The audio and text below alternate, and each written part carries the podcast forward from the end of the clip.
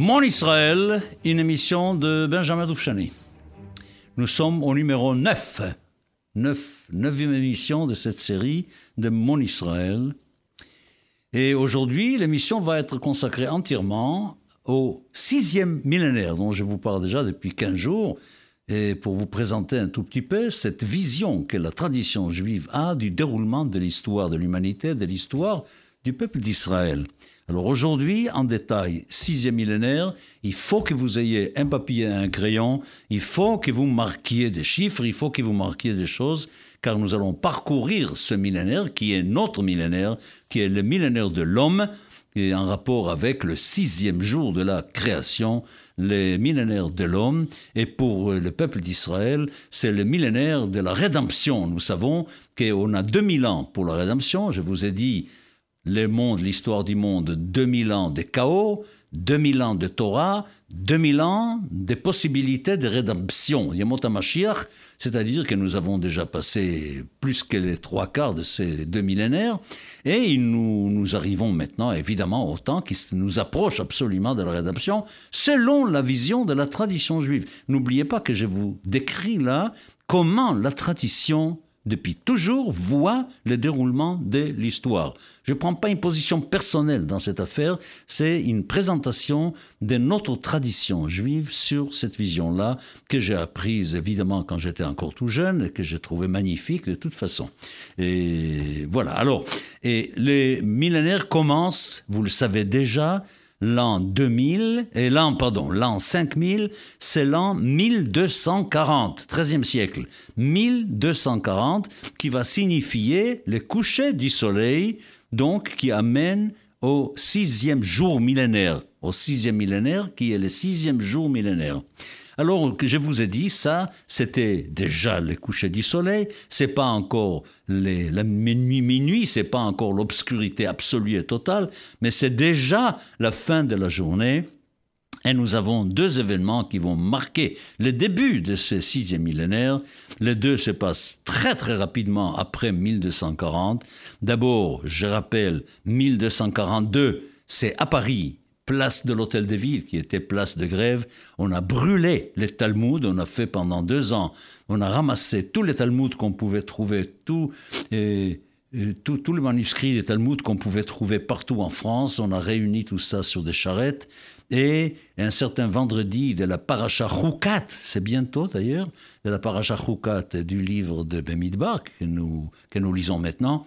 Et vous savez qu'il y a eu même pendant très longtemps un jeûne à Paris le vendredi de la paracha Choukat en mémoire de, cette, de ce brûlement du Talmud. Donc il y a eu cet événement euh, extérieur qui était terrible cette négation de la loi orale juive. Et puis, en 1244, c'était la mort de, la mort de Rambam, la mort de Maïmonide, voilà. Et j'espère ne pas me tromper pour Maïmonide. J'espère, j'espère ne pas me tromper à moins que ce soit 1204. Je verrai. De toute façon, s'il faut corriger, je corrigerai, ou vous-même, vous allez sur Google et vous regardez Maïmonide et vous allez corriger. Et puis là, nous rentrons donc, à partir de 1240, nous rentrons dans un temps qui va durer, qui va durer comme le temps qui dure du coucher du soleil jusqu'à minuit, c'est-à-dire les quarts de la journée, les quarts de la journée, ce qui va nous amener de 1240 à 1490, et c'est la chute, la chute brutale. C'est vraiment un temps horrible. L'exil est de plus en plus profond, de plus en plus d'expulsions des Juifs, de plus en plus de catastrophes, de, partout. Vraiment, on nous chasse d'ici, on nous chasse de là-bas.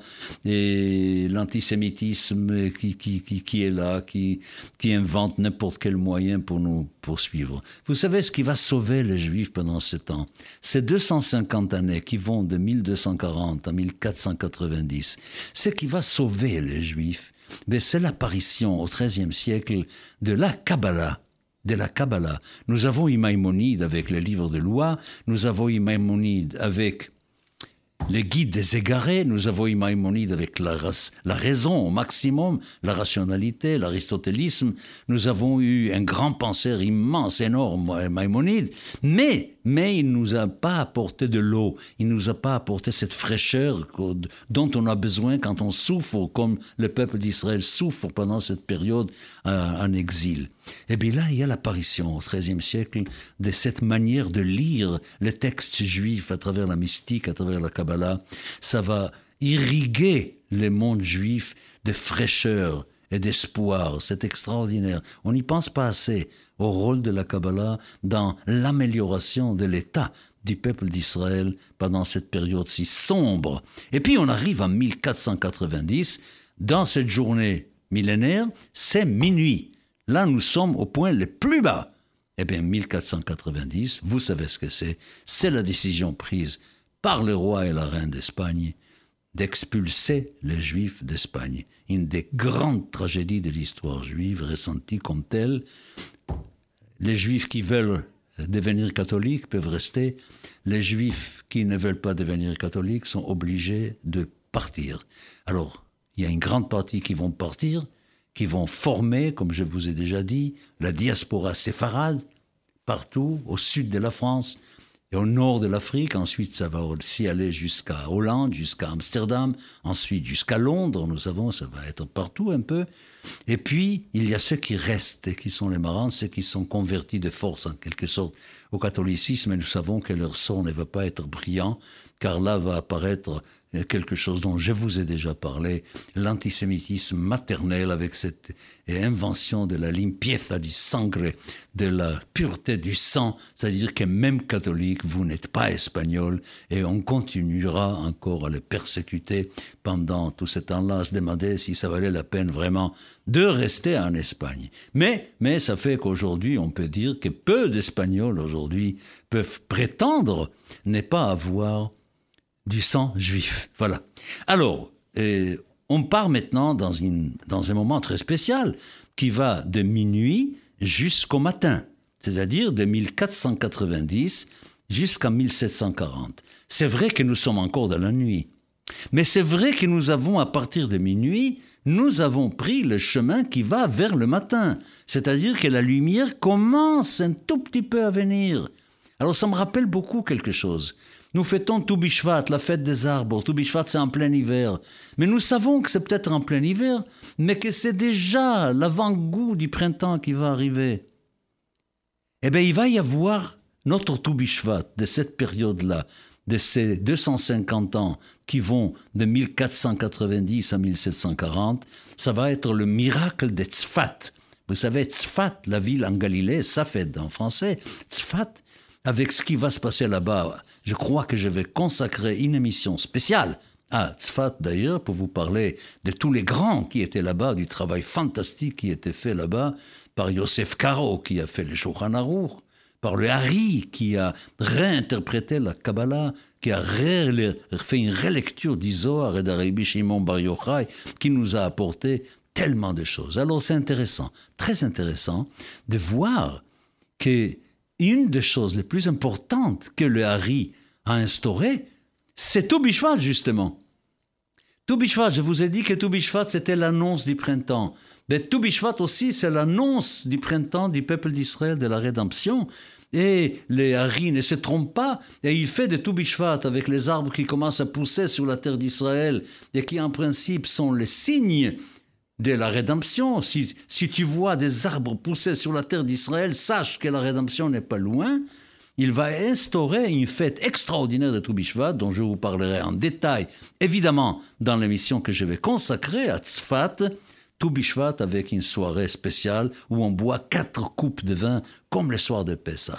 Et il fait aussi la célébration par rapport à la lune le peuple d'Israël, qui est le peuple lunaire, il va commencer à monter maintenant, et il célèbre aussi Rosh Chodesh à travers l'instauration de ce Yom Kippur Katan, qui indique que le nouveau mois va arriver, le nouveau, la nouvelle lune va démarrer. Vous savez, je vous verrai, je vous, donnerai tous les détails plus tard, mais Ketzfat, j'ai toujours pensé, depuis que je suis au lycée, je pensais que Tzfat, c'était les initiales des Tzionut Peirush Torah. Marquez-les, vous verrez. Tzadi, Pei, Tav. Tzfat, Tzionut, Peirush, Torah. C'est-à-dire qu'en fin de compte, de notre temps, le sionisme, c'est ça l'accomplissement de la Torah.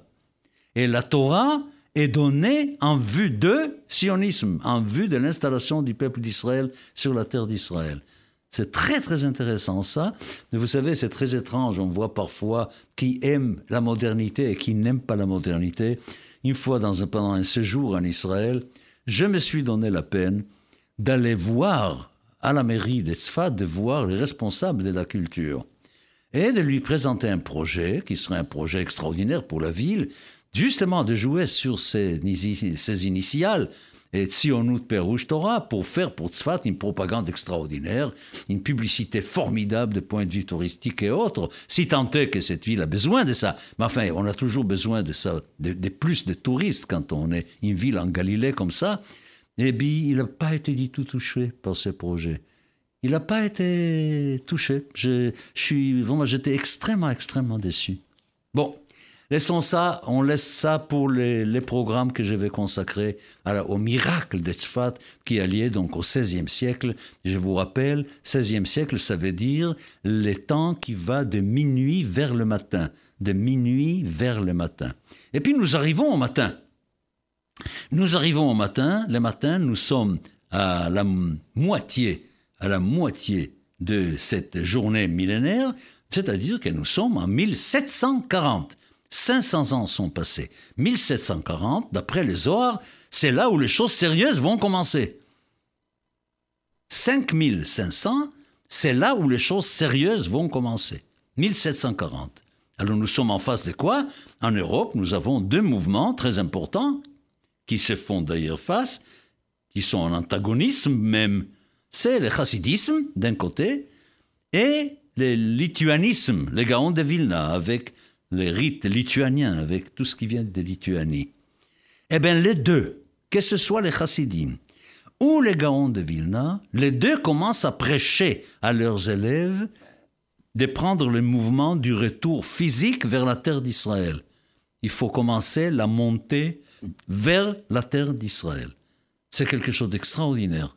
Là, le matin du sixième millénaire, commence le premier mouvement et nous avons une installation des chassidim en Israël et nous avons aussi une installation des lituaniens en Israël, surtout à Jérusalem. Et je peux vous dire que jusqu'à aujourd'hui, si vous demandez quel est le rite de Jérusalem, ben c'est le rite lituanien qui vient du Gaon de Vilna, justement. Moi-même, j'étais élève en chant liturgique, en chazanout, d'un homme qui s'appelait Shlomo Zalman Rivlin, qui était un magnifique chazan archi connu. Ses œuvres se trouvent dans toutes les anthologies du monde des chants chazaniques, des, des, chants liturgiques. Et il était de cette tradition-là, la tradition lituanienne, qui est absolument magnifique. Voilà. Alors, commençons à suivre un petit peu cette matinée. Et le matin, c'est 6 heures, par principe. 6 heures, 7 heures, 8 heures, ça vient, des gens viennent, pas en grand nombre, mais ça vient. Et puis arrive 9 heures, 9 heures du matin. Alors notez, qu'est-ce que c'est 9 heures du matin de cette journée millénaire? Eh bien, 9 heures du matin, c'est 1865. 1865. Qu'est-ce qui se passe en 1865 Il se passe une chose très importante. Jérusalem, qui était sans changement depuis des millénaires, la ville de Jérusalem, qui était définie géographiquement d'une façon parfaite, mais depuis des millénaires, elle n'a pas changé. C'est-à-dire Gay Beninom à l'ouest, là où il y a la Shariafo, la porte de Jaffa, là où il y a les spectacles, Brechada Sultan, Gay Beninom à l'ouest, à l'est, c'est les versants ouest du mont des Oliviers, et puis, c'est les monts du Temple, c'est les quartiers musulmans, les quartiers chrétiens, les quartiers arméniens, les quartiers juifs. Et puis, Ir David, la descente qui se fait vers le bas, vers la jonction entre Gei Beninom et Nachal Kidron. Vous savez, tout à fait en bas de la colline, en bas du Ophel, en bas de Ir David. Ça, c'était Jérusalem pendant des millénaires. Ça n'a pas bougé, ça n'a pas changé. C'était comme ça, premier temple, deuxième temple, ça n'a pas été autrement. Et puis à partir de 1865, ça va changer. On va commencer à construire en dehors de ce périmètre, on va commencer à construire des quartiers juifs dans l'espace à l'ouest de la Jérusalem historique. C'est Mishkenot Shananim, c'est Emin Moshe, c'est Nachalat Shiva, etc. Ça commence à grandir, la ville commence à grandir. Bon, j'ai une idée sur cette ville-là, je vous en parlerai dans une émission spéciale aussi. J'appelle ça Kiryat Herzl. Pour moi, toute cette ville-là, je suis un petit peu le rabbin Tuschinski de Jérusalem du XXe siècle. Ce rabbin Tuschinski prétendait que la Jérusalem construite à partir de 1865 n'avait rien de biblique, n'avait rien d'historique, n'avait rien de saint, et que ce n'était pas exactement Jérusalem, c'était la banlieue de Jérusalem, c'était une ville haute, et il exprimait ça d'une façon très réelle, très réelle dans le fait que la, fête des Purim, qui à Jérusalem normalement doit se célébrer le 15 Adar, lui, il demandait à ses élèves, il était chef de Yeshiva Etzraïm, il demandait à ses élèves de célébrer Purim le 14 Adar, car nous ne sommes pas à Jérusalem. Et la yeshiva était à Machane Vous voyez, Machane c'est Jérusalem aujourd'hui. Évidemment, quand on me demande moi où je suis né, je dis dans la banlieue de Jérusalem. Où Je dis à l'angle de la rue des prophètes et de la rue Strauss. C'est là où je suis né. On dit, mais c'est le centre-ville. Je dis, mais pas du tout, pas du tout. Le centre-ville, c'est le mont du temple. C'est pas la peine de chercher. Le centre-ville de Jérusalem, c'est le mont du temple.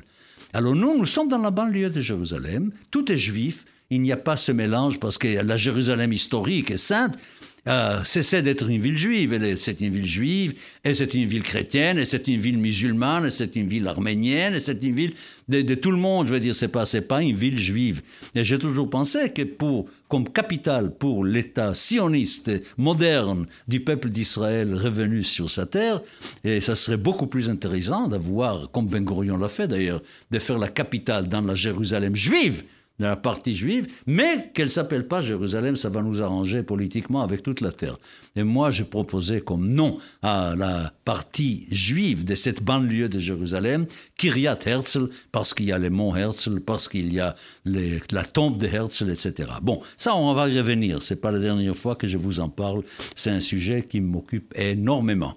Et puis, entre 9h et 10h, il y a déjà des gens qui arrivent, il y a il y a les barons de Rothschild qui commencent à construire. La vie commence à venir, ça y est, ça y est, ça commence à, la, matinée commence à être active, commence à être présente, commence à être vivante. Et nous arrivons après à 10 heures du matin, 10 heures du matin de, cette, de ce 16e millénaire, où est-ce que nous sommes? 1906. Qu'est-ce que c'est 1906 Ça s'appelle Aliyah Shnia. 1906, c'est l'Aliyah la plus importante. C'est l'Alia qui, qui, va donner les kibbutzim, qui va donner Ben Gurion, qui va donner... Tous les grands bons hommes d'Israël sont sortis de cette deuxième Alia, la. Un moment absolument essentiel. Après le sixième congrès sioniste, déjà, un moment extraordinaire. Je n'ose pas vous dire après, une fois que la deuxième Alia, 1906, quel sera l'événement de la onzième heure, à onze heures, une heure après, une heure après, 11 heures de cette matinée de ce jour millénaire, 1948. 1948, c'est-à-dire la création d'Israël. Vous vous rendez compte? Tout ça commence à rentrer dans les puzzles. C'est incroyable. Moi, je, suis très ému, vraiment, très, très ému quand je suis ces, ces mécanismes-là de vision antique une vision qui date de 2 ou 3 000 ans sur l'évolution d'Israël. C'est absolument extraordinaire, vraiment extraordinaire. 1948, 11 heures du matin de la matinée du sixième millénaire. Et puis, je vais arriver à midi. Qu'est-ce que c'est midi? Midi, c'est 1990. 1990, c'est la fin de l'Union soviétique. On peut, on peut dire, on pensait d'ailleurs que ça allait être la fin de la guerre froide donc, la guerre est terminée, les deux guerres sont terminées, 14-18 et 39-45, et c'est la fin de la guerre froide. On peut dire vraiment que midi est là, qu'on peut envisager maintenant vraiment l'avenir avec euh, d'une manière absolument extraordinaire. Là, il y aura des problèmes. Il y aura un problème, et ces problèmes, et je n'aurai pas le temps aujourd'hui de vous en parler, car je suis obligé de le laisser pour la prochaine émission, évidemment. Il va y arriver quelque chose de tout à fait étonnant. Je vous donne quelques indications. Vous savez que dans le judaïsme, le matin, je peux dire que le matin, c'est quelque chose qui se passe entre 6h et midi, d'accord? Le matin, c'est de 6h à midi. Alors j'aurais pu penser que l'après-midi, c'est de midi à 18h. de 12h à 18h. C'est pas le cas. C'est pas le cas. Pour que je puisse être dans l'après-midi, il faut laisser passer une demi-heure. Et l'après-midi, dans la tradition juive, ne commence qu'une demi-heure après midi. C'est-à-dire, une fois que le soleil est au zénith, on lui donne une demi-heure pour déclencher l'après-midi. Alors il y a un temps tout à fait étonnant, on va y revenir la semaine prochaine, tout à fait étonnant. Les matins, il y a une prière qui s'appelle Shacharit. Cette prière, elle se fait, donc, grosso modo, je ne rentre pas dans les détails à l'Afrique maintenant. Grosso modo, de 6h à midi, c'est la prière du matin, la prière d'Abraham. Et puis, il y a la prière de l'après-midi, Mincha, la prière d'Isaac. Mais attention, attention, cette prière, elle n'est pas de midi à 18h, elle est de midi et demi à 18h. Et puis ensuite, il y a la prière des Harvit, de Jacob. Ça, c'est toute la nuit, de 18h à 6h du matin. De 18h à 6h du matin, c'est la prière de la nuit. Alors, qu'est-ce que nous constatons? Nous, constatons qu'il y a une prière pour chaque moment de la journée. Chaque moment de la journée est propice à une certaine prière, mais il y a, mais il y a un moment de la journée où il n'y a aucune prière possible. Et ces moments-là, c'est la demi-heure qui s'écoule entre midi et midi et demi. Réfléchissez-y. C'est une bonne leçon de liturgie aussi que je vous fais là. De midi à midi et demi.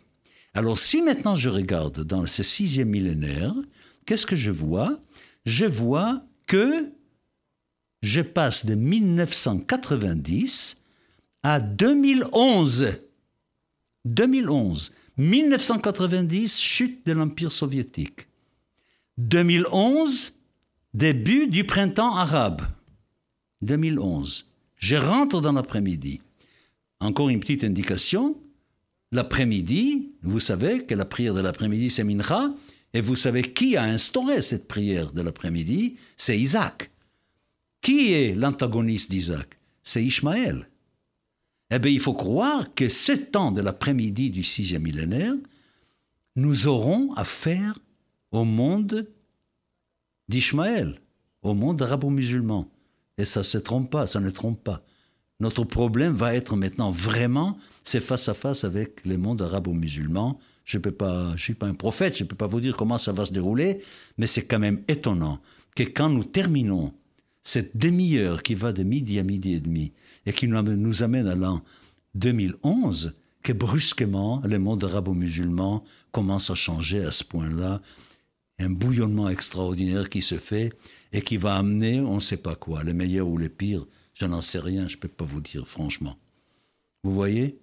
Encore une heure que je vous indiquerai, que je commenterai donc la semaine prochaine.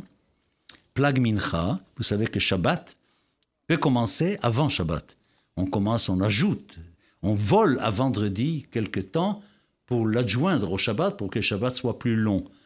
Alors on ne peut pas adjoindre n'importe quoi, et on dit que c'est à partir des Plag Mincha, c'est une heure très précise, 11h30, 3 quarts, 11h 3 quarts de la journée, c'est 11h 3 quarts de la journée, très très très intéressant.